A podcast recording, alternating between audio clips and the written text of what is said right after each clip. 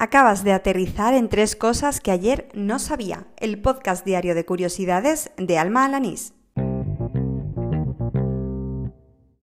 Este es el episodio número 65 del podcast, el correspondiente al lunes 2 de diciembre de 2019, primer capítulo del último mes de esta década. Bueno, bueno, me da hasta vértigo de pensarlo, pero no me entretengo en esas cosas y vamos al lío.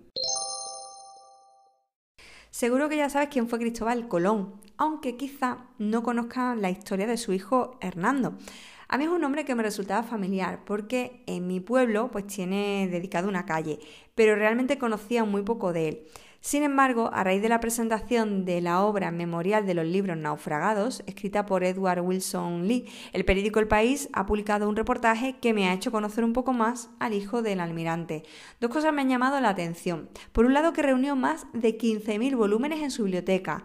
Por otro, y quizás es lo que más destaca el autor del libro, eh, cambió la forma de organizar el conocimiento ordenando su extensa biblioteca de una forma muy intuitiva. Y es que fue la primera persona que dispuso los volúmenes eh, de manera vertical, de manera que los lomos de los libros quedaban visibles, lo cual evidentemente facilitaba mucho más localizar cualquier ejemplar. Gracias a la cuenta de Twitter Woman Digital descubro a la primera mujer en registrar un invento en España. Se llamó Fermina Orduña y el 20 de mayo de 1865 registró una patente o privilegio de invención, como se llamaba entonces, del carruaje para caballerizas para la conducción higiénica de las burras, vacas o cabras de leche para la expedición pública. El nombre del invento, bastante largo por cierto, es toda una declaración de intenciones porque al transportar al animal en lugar de la leche recién ordeñada, se minimizaban los riesgos para la salud. Además, el carruaje estaba pensado para ofrecer el mejor bienestar al animal, de manera que incluía un establo con pienso y una caldera y envase de agua caliente para conservar la leche a temperatura natural. Bueno, en las notas del programa tienes el enlace al reportaje del diario.es en el que cuenta la historia de Fermina. Cuando era adolescente me dijeron que tenía alergia a los ácaros del polvo y a la humedad.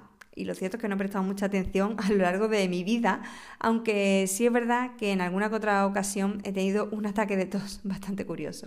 Hoy de casualidad descubro que estos pequeños arácnidos microscópicos no se mueren a no ser que laven la ropa como mínimo a 60 grados centígrados. De hecho, en el reportaje que he leído de Infosalus inciden en que si no puedes lavar la ropa a una temperatura tan elevada, usen la secadora al menos durante 15 minutos. Y en artículos que no pueden lavarse recomiendan congelarlos durante 24 horas, aunque esto no eliminaría los alergenos.